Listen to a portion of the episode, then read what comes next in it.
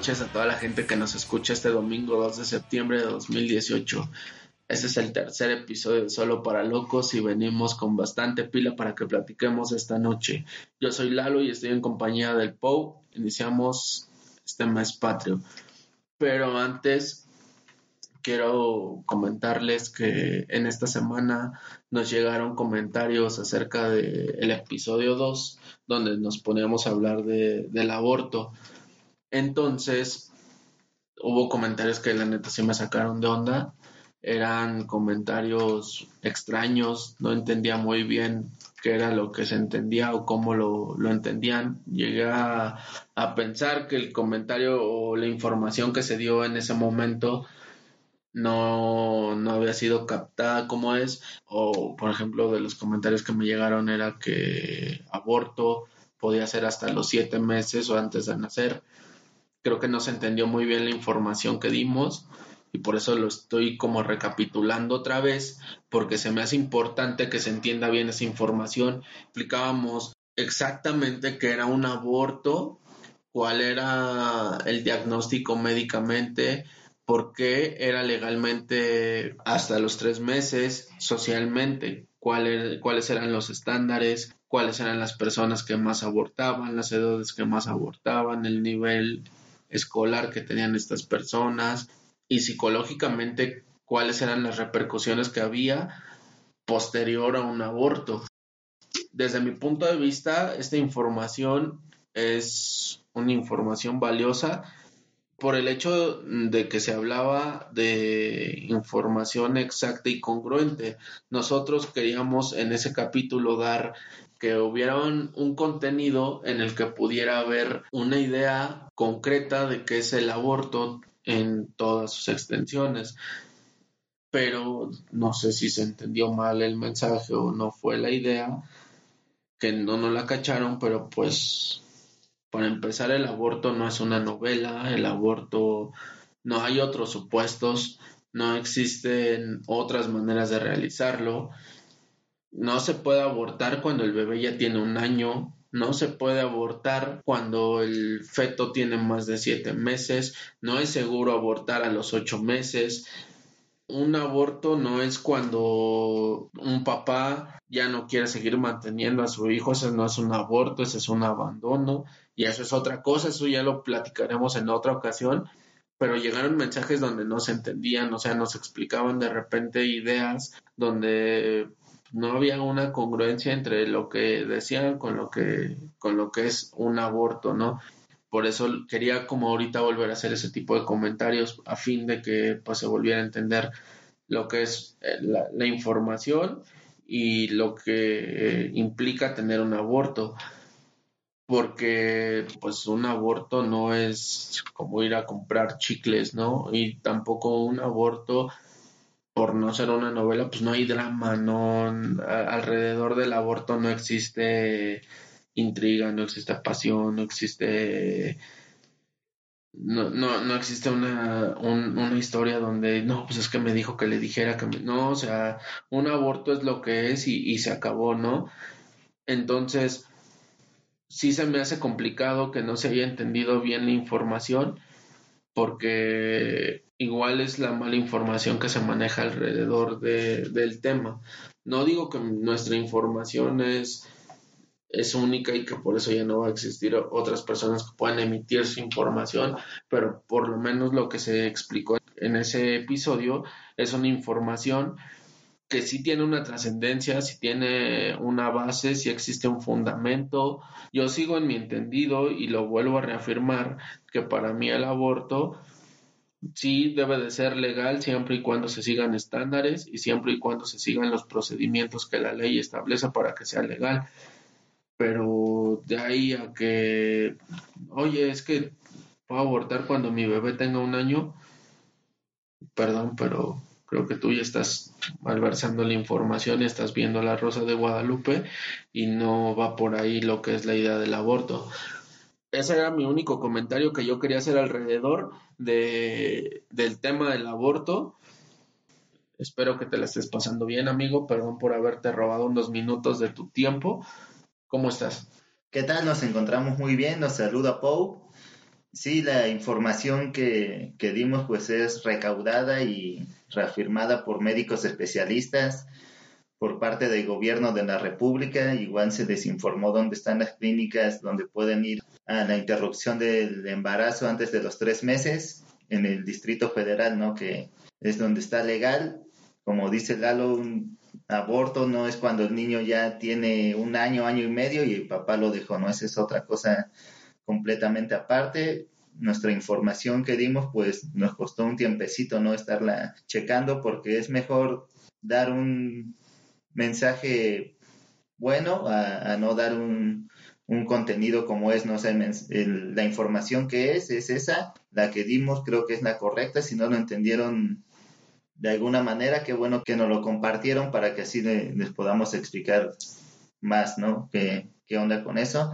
Reafirmo yo mi idea, ¿no? Que no estoy de acuerdo con el aborto bajo cualquier circunstancia. Para mí es matar a un ser vivo desde que tenga un mes, dos meses en la panza, ya para mí ya, ya es un ser vivo y no comparto para nada, ¿no? Que sea el aborto, pero bueno, es legal en el Distrito Federal, pueden acudir eh, a hacer la interrupción si así lo desean y pues sería todo. Cambiando un poco de tema y hablando de ese mismo episodio, yo les quiero compartir una experiencia que me sucedió justo el día que terminamos de grabar ese episodio. La semana pasada tuvimos compromisos, tuvimos mucho trabajo, hubo otras cosas a las que teníamos que enfocarles un poco más de atención y entonces terminamos de grabar un domingo como a las 8 de la mañana más o menos. Justo se grabó el mensaje final de ese segundo episodio que lo di yo. Terminamos, me voy, nos despedimos y me voy a mi casa. Llego a mi casa y en la puerta de mi casa había una botella estrellada. Donde me sacó absolutamente de, de onda. Dije, pues, ¿qué pasó? ¿No? Se pelean en mi casa. Les digo a mis papás, pues, ¿qué pasó? ¿Por qué, ¿Por qué hay esto? ¿No? Y me comentan mis papás que se habían peleado un par de Kevins afuera de mi casa y se me hacía a mí bien irónico. Yo acababa de emitir un mensaje donde yo condenaba y juzgaba la violencia que se vive actualmente en nuestra sociedad y como que la vida me dio a entender que por juzgar y criticar me lo aplicaba fuera de mi casa. Qué triste que todavía existe, eh, existe este tipo de, de personas que no entiendan que la violencia no es la solución a nada, que una fiesta no significa irse a descontrolar, una fiesta siempre va a ser lo que es, ¿no? Una celebración. Sí, y debemos de entender que pues nos estamos comportando de cierta manera a veces peor que, que chimpancés, que changos, ¿no? Estos dos Kevins que dice Lalo, yo ahí medio los ubico y pues al parecer eran amigos, esa fiesta pues era, era de puros amigos que estaban ahí y pues se desconectaron, ¿no? Yo creo el alcohol, uno de ellos pues siempre está inhalando sustancias y toda esa onda y pues quién sabe qué fue lo que el detonante, ¿no? De que se agarraran a trancazos. Creo que uno se iba a acercar a pedir una disculpa o hablar de qué onda y el otro le recetó todavía un trancazo pues cayó para atrás completamente como tabla y se golpeó la nuca. Todos tenemos una oportunidad de cambiar, ¿no? Y este chavo por un mal golpe o algo que le haya ocasionado en la cabeza, posiblemente ya no tenga esa oportunidad de cambiar, ¿no? De, intentar ser mejor persona y cambiar sus hábitos. Y a todo esto, pues también, como les digo, es una, era una fiesta de, de puros amigos, ¿no? De ellos Y qué mala onda que ninguno de, se supone que todos son amigos y todos nadie se acercó para decirles, oye, ¿qué onda? Ya estuvo, no se peleen, mejor vamos a seguir la fiesta. No, al contrario, todo el mundo empezó a fomentar la violencia, todo el mundo empezó a sacar su celular. Y pues digo que esos no son amigos, ¿no? Porque se supone que un amigo está o estaría para protegerte o decirte que estás cometiendo un error cuando lo estás haciendo y no para apoyarte a que le des en la torre a otro cuando el otro también es tu amigo. Creo que no es la respuesta a la violencia. Creo que sí tenemos que hablar un poco más con las generaciones que vienen abajo de nosotros acerca de lo que es el bullying, acerca de lo que es no dejarse llevar por ideas que no son.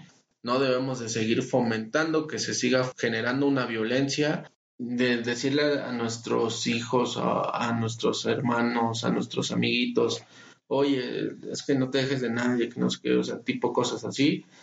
Creo que lo ideal es hablar con ellos y, decir, y, y fomentarles valores que sean el respeto, la solidaridad, la empatía. Yo sé que, que no es la solución, que no todos pensamos igual, que no todos creemos que podemos ser mejores personas, existen personas que son súper cerradas y no, no los juzgo, son, como lo dije en el episodio pasado, cada quien vive de acuerdo a lo que pasa, pero si podemos hacerlo y si tenemos la oportunidad de fomentar ese tipo de valores, creo que podemos hacer mejores generaciones las personas que tenemos experiencia en este tipo de temas.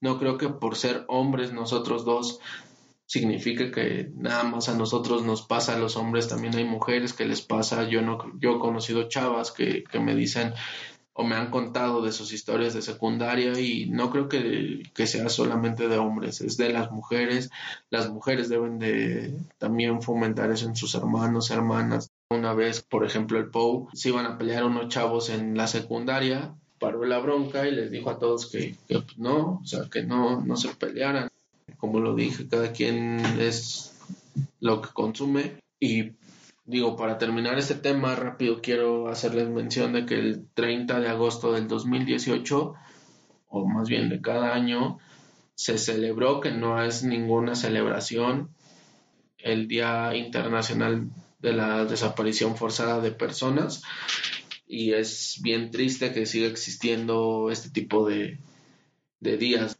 entre todos nos tenemos que cuidar, entre todos tenemos que ser mejores personas. Esto no se va a acabar ni se va a terminar hasta el día en el que todos nos volvamos solidarios unos con otros, en el que todos aceptemos que todos necesitamos de nosotros, dejemos la apatía, todos somos parte de una sociedad y todos tenemos que crecer en conjunto. Si todos crecemos en conjunto, entre todos vamos a ser mejores. Evitemos la violencia, eduquemos a las generaciones futuras y pongamos especial atención en los valores que son las cosas que nos hacen convivir mejor en sociedad unos con otros.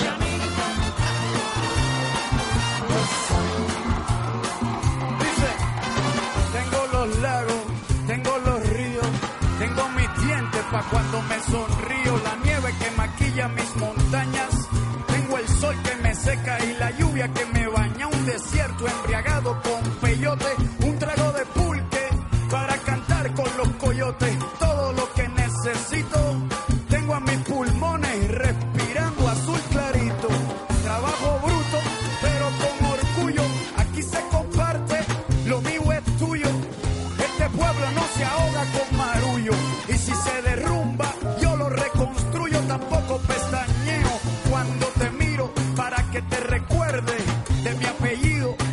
operación Cóndor invadiendo mi nido, oye, perdono pero nunca olvido, dile, ¡Hola! porque América es todo el Problemas civiles, mercantiles, familiares, nosotros te podemos ayudar. jlabogados.webnode.mx Contáctanos ahora.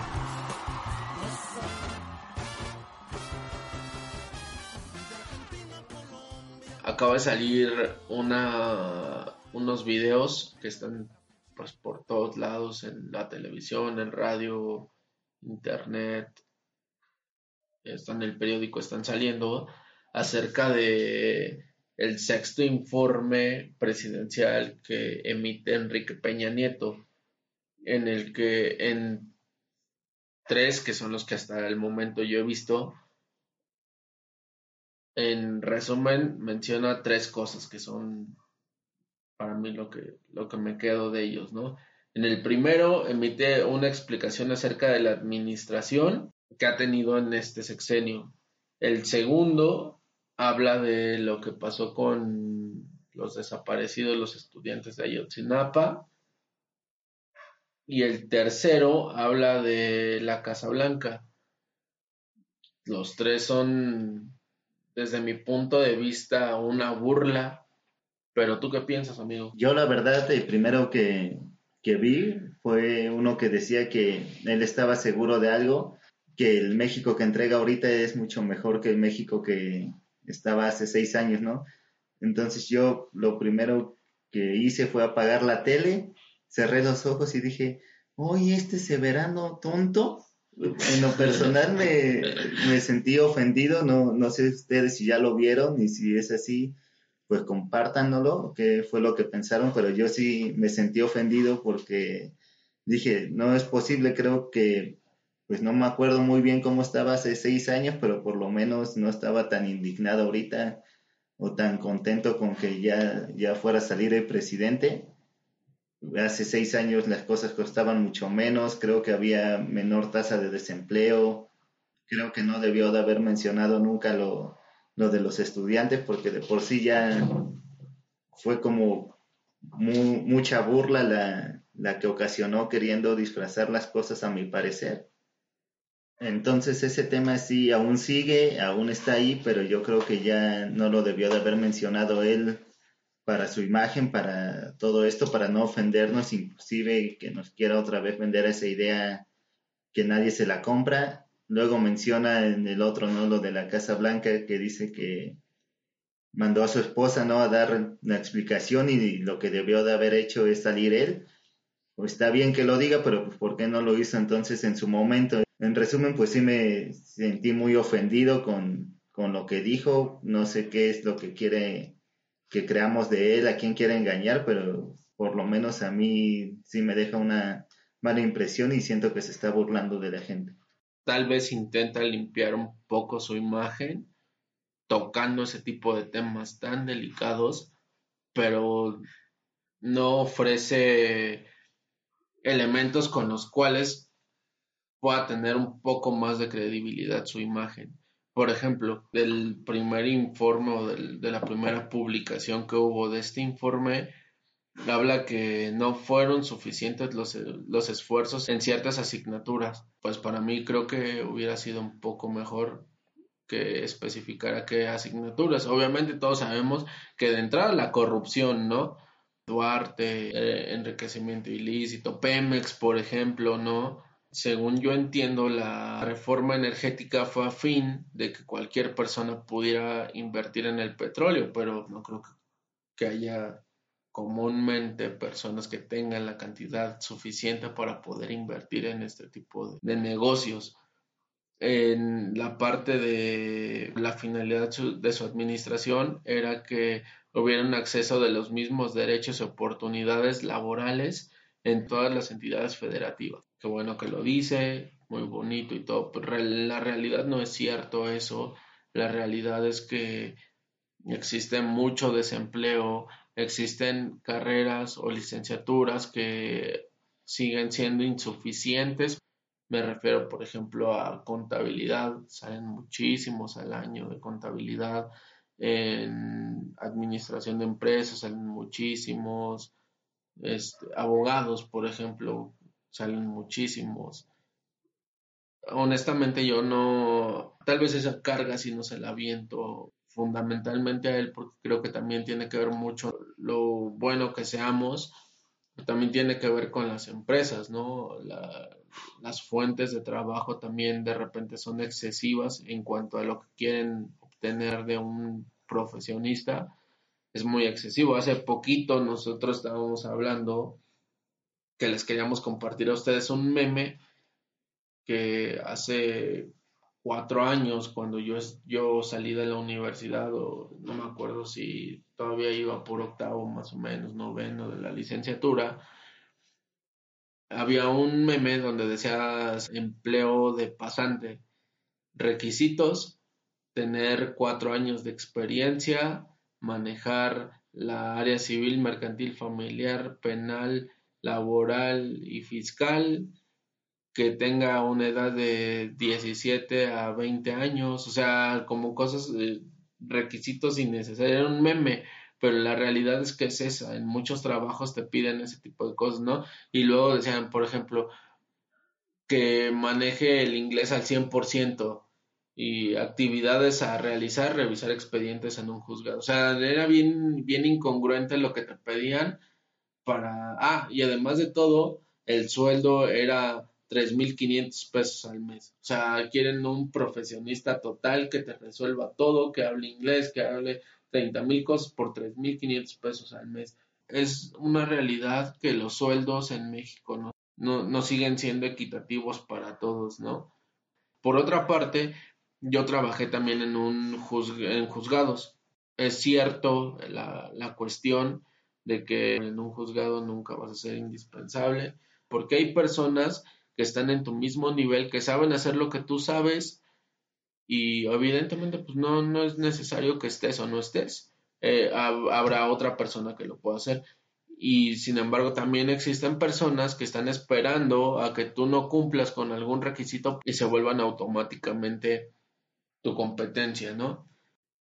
Son muchísimas las personas que, que salen año con año de la universidad y no es justo que no encuentren una opción laboral justa donde les quiten lo que en realidad están trabajando y lo que en realidad estudian. Ahorita que mencionabas eso, me cuestiono y no es por desmeritar a esta persona, pero me pregunto por qué es que el señor Cuauhtémoc Blanco es o va a ser gobernador si él es un deportista, no sé por qué no ocupa un puesto en algún club donde es su hábitat natural, se podrá decir, o lo que es especialista, en algún club de fútbol o entrenar algún equipo, a estar gobernando, ¿no? No digo o no sé más bien si él lo haga bien o no, pero hay personas que estudian ciencias políticas y tendrían que tener esa oportunidad de, de estar en ese puesto que tiene este señor, que no es especialista, ¿no?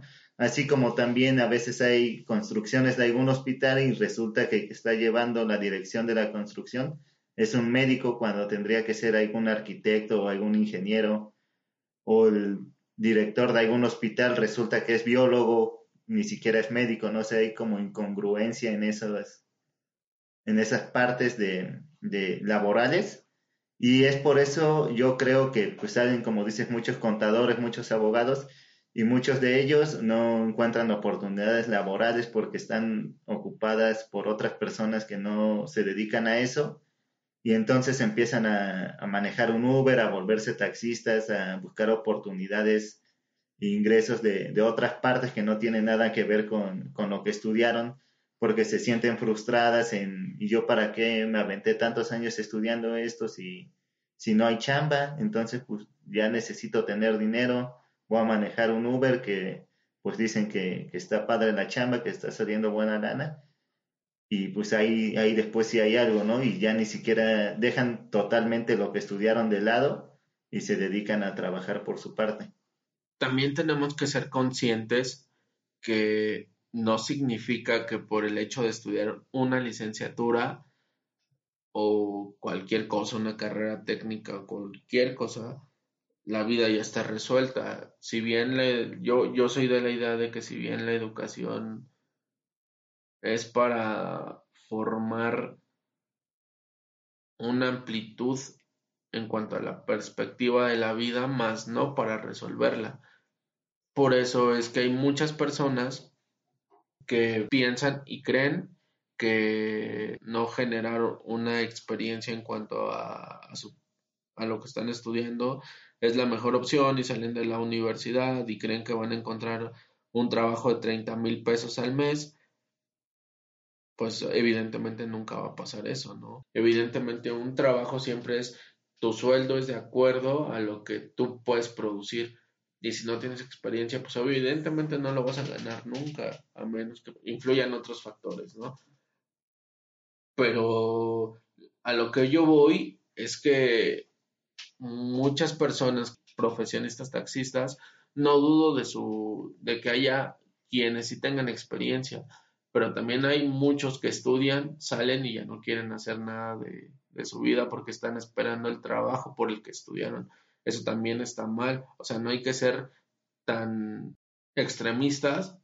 Por ejemplo, gente que, que dice, oye, es que para legalizar la marihuana, pues es necesario porque hay profesionistas que la toman, ¿no? Yo conozco abogados, yo conozco ingenieros, yo conozco contadores. No creo que, que de todos los que yo conozca que consumen marihuana y son abogados, alguno sea bueno. O sea, también hay que, que ser consciente en que muchas veces lo que se dice no es lo que pasa en la realidad. Yo no consumo marihuana ni, ni me gusta y tal vez me estoy desviando un poco del tema, pero a lo que voy es que sí hay que tener un, un punto o hay que ser congruentes y no desvariar de la realidad en cuanto a estadística. Lo que mencionas creo que viene de, desde la casa, desde la educación que te dan de chiquito, que te dicen, estudia para que saliendo de la universidad consigas un buen trabajo, ¿no? Entonces uno crece con esa idea pensando que saliendo de la universidad se va a encontrar un trabajo donde va a ganar 30 mil pesos, 40 mil pesos o hasta más, cuando la realidad pues no es así, ¿no? Sales y te tienes que enfrentar a, ahora sí, uno cree que en la escuela es lo más difícil, pero ya acabando la escuela ahora sí te tienes que enfrentar a la vida, a los trancazos a de veras y pues te das cuenta que piden este, muchos requisitos, mucha experiencia, que pagan poco por la misma demanda que hay, hay personas atrás que, que te pueden decir, aquí pagamos seis mil y tú dices, no, yo cobro nueve y atrásito se está asomando uno que dice, yo te agarro cinco y sé hacer lo mismo que él. Entonces, pues te, te tienes que enfrentar a esas cosas, ¿no? A mí, en el puesto, me tocó platicar con un señor que me, él es soldador, entonces este señor me decía que para él era injusto lo que ganaba, este señor gana 2.500 a la semana. Y yo dije, ah, chinga, pues ganas muy bien, ¿no? O sea, está bien para, para un soldador, creo que está bastante bien, no sé bien cuánto le paguen, cuánto se les tenga que pagar, ¿no? Pero este señor me decía que no se le hacía justo porque ellos arriesgan su vida estando colgados, que se les desgasta su vista, que no se ponen a pensar como en todos los riesgos que se corren, ¿no?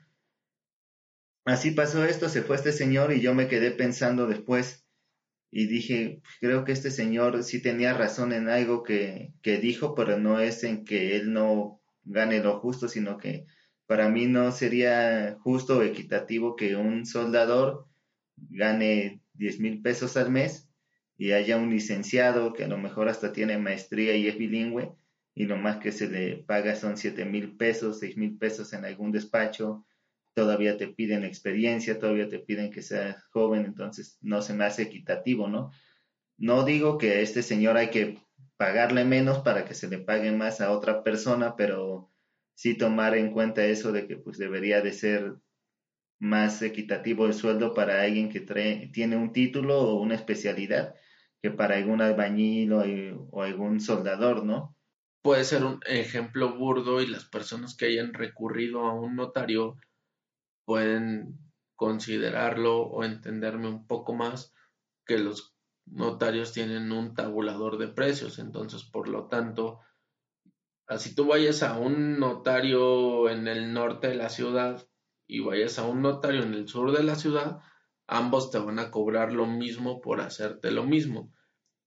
Por eso es que a lo mejor su gremio de ellos desde mi punto de vista, es un gremio que no, no se encuentra tan infravalorado porque ellos sí tienen un, tabulador, en cambio otras profesiones no lo tienen. con esto no, no se quiere decir que no estudien, ¿no? Al contrario, creo que estudiar pues te da conocimientos y los conocimientos creo que pues son el arma para que te puedas defender mejor la base para mí es trabajar duro y esforzarte en lo que hagas. O sea, si estás estudiando, esfuérzate en estudiar mucho, en, estudiar duro. Si ya le vas a pegar por tu cuenta, lo que sea, trabaja muy fuerte y ve y busca lo que tú te merezcas. Regresando un poco al tema de sexto informe presidencial, menciona el suceso acontecido el 26 de septiembre de 2014 en Ayotzinapa.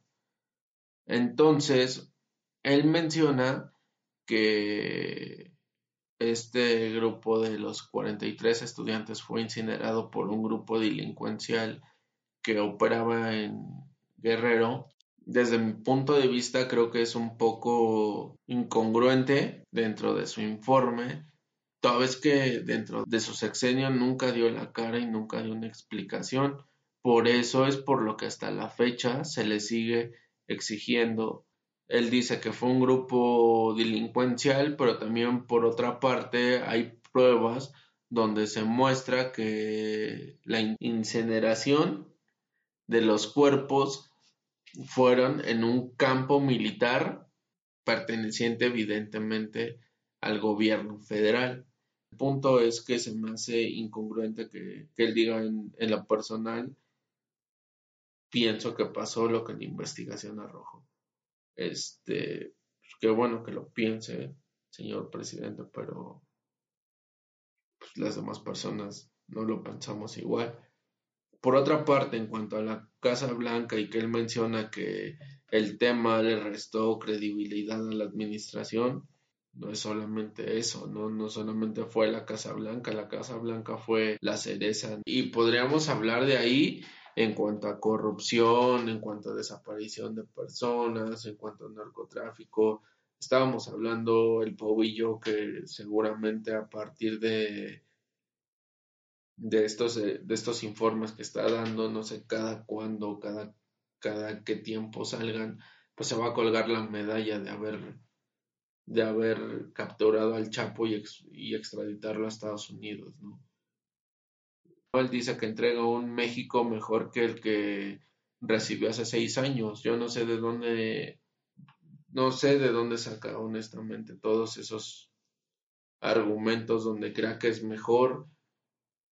Es más, estoy seguro que la inseguridad que actualmente se vive en el país hace seis años no era la misma que se vive ahora. Sí, tocando el, tema de los estudiantes de Ayotzinapa, pues es verdad, ¿no? La gente, no solo nos faltan 43 como se ha estado manejando, como decimos, que nos faltan 43, sí faltan esos 43, pero como decías en el mensaje del capítulo anterior, la gente se desaparece a diario, hay muchos secuestrados, igual con lo que decías de Chapo Guzmán, yo creo que sí ya no tarda en, sacar un anuncio, en colgarse la medalla en, que el crimen bajó, en que está entregando un mejor país eh, en ese ámbito, porque entregó al crimen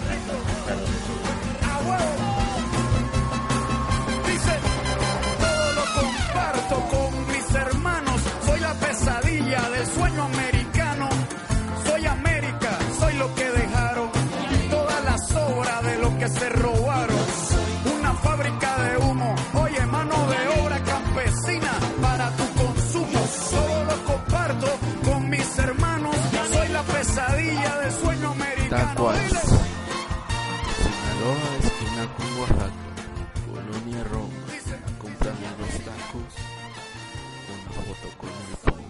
que Uber casi cada ocho días saca una noticia diferente, ¿no? Uber no deja de ser noticia y como dice mucha gente, ¿no? La publicidad es publicidad, no existe la publicidad, la mala publicidad. Y ahora resulta que Uber está sacando ventaja para que se le cancelen los viajes y se les pague la cantidad del son 30 pesos me dijiste 30 pesos de a gratis, de nada más estar dando la vuelta. De hecho, tú tenías una, un comentario acerca de eso. Sí, a mí me pasó porque yo pedí un Uber en la semana, ya era tardecito, entonces pido un Uber, pues en la aplicación me dice que el Uber está a tres minutos. Entonces, pues ya sabes, ¿no? Te quedas viendo el mapa del Uber y ahí viene y se pasa. Y es normal, ¿no? Que se pasen, que no den con la dirección a la primera, pero uno ya sabes, ¿no? Se le empieza ahí a mentar y todo, ay, ya este estúpido ya se pasó, míralo, yo ya llevo mucha prisa, ahora te vas a tardar más. Total se pasó y ahí viene de regreso y digo, bueno, ya ahí viene. Y se vuelve a pasar. Entonces digo, ¿qué onda? Pues se supone que regresó porque ya se dio cuenta que la regó, que dio una mala vuelta o se siguió derecho. Entonces sigo viendo el mapa y esta persona se empezó a dar vueltas en una sola cuadra. Pasaron 10 minutos y dije, ¿qué onda? Pues se supone que tenía que llegar en 3 minutos y este güey se está dando vueltas en una cuadra, nada más. Eh, y ya fue cuando caí en eso. Esta persona quiere que yo cancele el viaje para que a mí me cobren los 30 pesos. Pero pues me aferré, ¿no? Dije, no, yo no voy a cancelar. Entonces pido otro taxi en otra plataforma y esta persona seguía dándose vueltas en la, misma cuadra, seguía eh, como eso, ¿no? Admiro su perseverancia en valer madre, en querer que yo cancelara el viaje. Yo pues también dije, yo no voy a cancelar. Llegué a mi casa, esta persona llegaba como 25 minutos dando vueltas todavía ahí, lo seguí viendo. Resulta que nunca llegó al lugar donde me tenía que recoger y empiezo el viaje. Entonces yo dije, ah, con que ahora ya empezaste el viaje, ahora me vas a cobrar el viaje y ni siquiera abordé, ¿no? Entonces me meto a la aplicación, le mando un mensaje y le digo, oye, me di cuenta que iniciaste el viaje y todavía no has pasado por mí, ¿de qué se trata? Pasan tres minutos, ve el mensaje y, y este, termina el viaje. Entonces pues se me hace el cargo. Ya mandé mi, mi queja y, todo, pero espero que pues se tomen cartas en el asunto, ¿no? Yo creo que no es tanto cuestión de la empresa que sería Uber, sino que hay personas que pues no hacen su trabajo, intentan ganar el dinero más fácil de esa manera, engañando a la gente y haciéndote desesperar para que canceles tu viaje. Primeramente se me ocurrió cuando me contó esta, eh, esto que le pasó, cuando andaban jugando los vírgenes, Pokémon Go andaban, este, pues como hackeando su GPS y entonces ellos decían que estaban, por ejemplo, en Rusia, donde aparecía un Pokémon raro. Y entonces pues tú estabas en México y según te movías tu, tu ubicación a la ubicación de donde estaba el, el Pokémon, este, y podías tú atrapar ese Pokémon.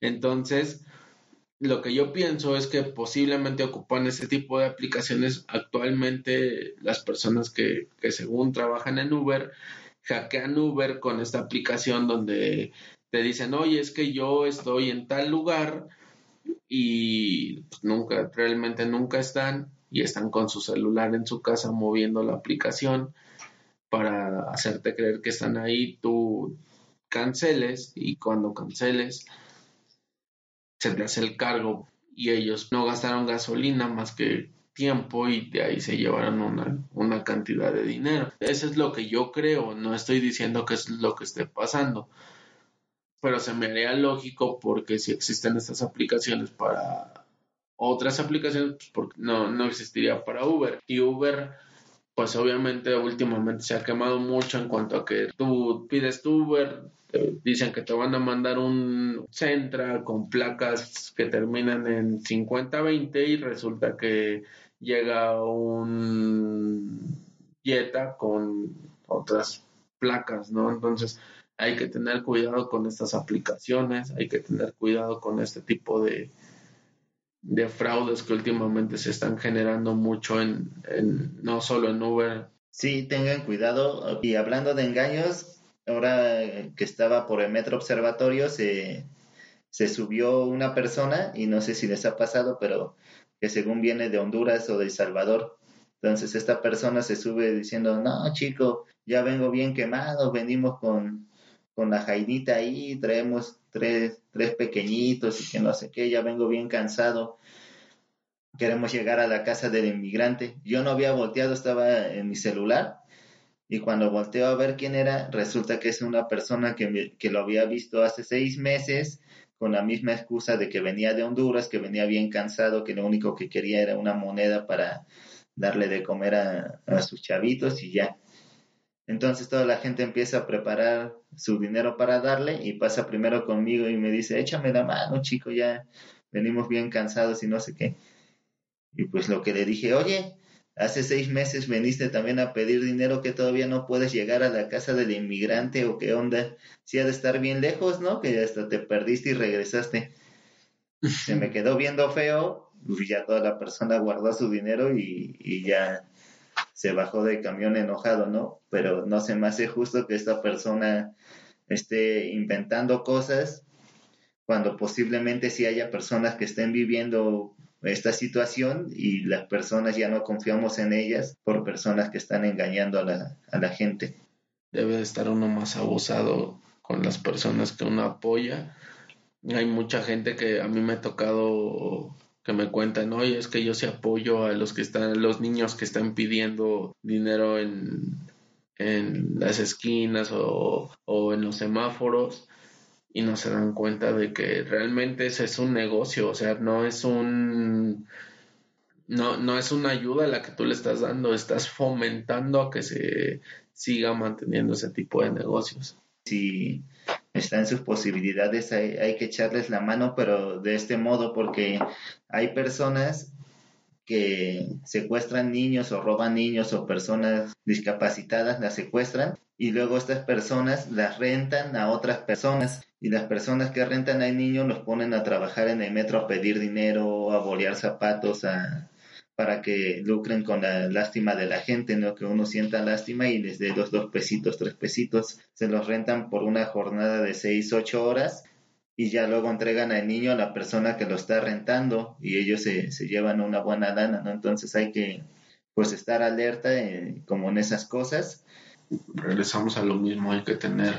Hablaba yo hace poco con un conocido francés que me decía, oye, es que cómo puede ser posible que la profesión de, por ejemplo, abogado sea de las más peligrosas en México y en otros países no pasa eso. Él era contratista en una empresa grande y me decía cuando llega llegan este currículums que nosotros estamos pidiendo gente, nosotros tenemos protocolo para saber qué personas íbamos a tomar en cuenta y qué personas no.